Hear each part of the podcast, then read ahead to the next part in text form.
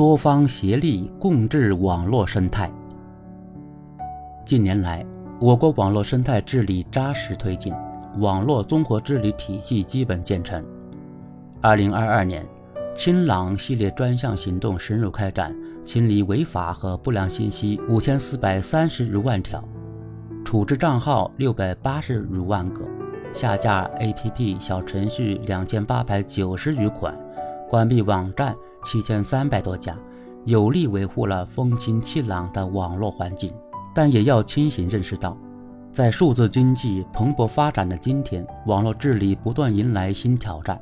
例如，在网络视听领域，畸形审美、饭圈乱象等禁而未绝；未成年人沉迷短视频、贩卖焦虑、过度营销等屡禁不止。强化网络生态治理，需多方发力，久久为功。网络内容制作商要严格把好导向关、质量关。防止问题作品上线传播，主管部门要加强日常监管，从严整治追星、炒星、天价片酬、艺人违法失德等突出问题，整治低俗、血腥、暴力网络微短剧，继续加大对有害视听内容的打击力度。当前，以生成式人工智能为代表的新技术发展迅猛，利用合成音频、视频制造假新闻。AI 换脸诈骗、隐私泄露等网络乱象频发，增加了网络治理难度。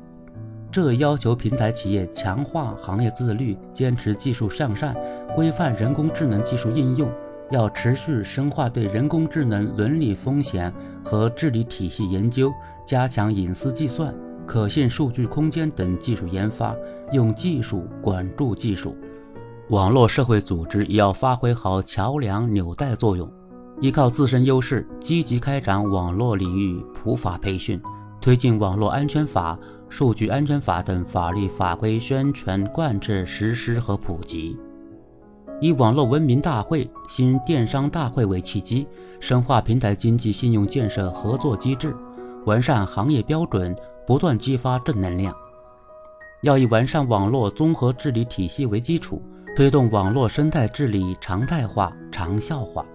加快制修订网络文明领域相关法律法规，构建更加科学、高效、有序的广网治网格局。还要广泛调动各方积极性、主动性和创造性，引导广大网民，特别是青少年网民参与网络文明建设，形成人人参与、共建共享的良好局面。相信在各方共同努力下。一定能够让网络空间更加风清气正，把网上精神家园建设得更加美好。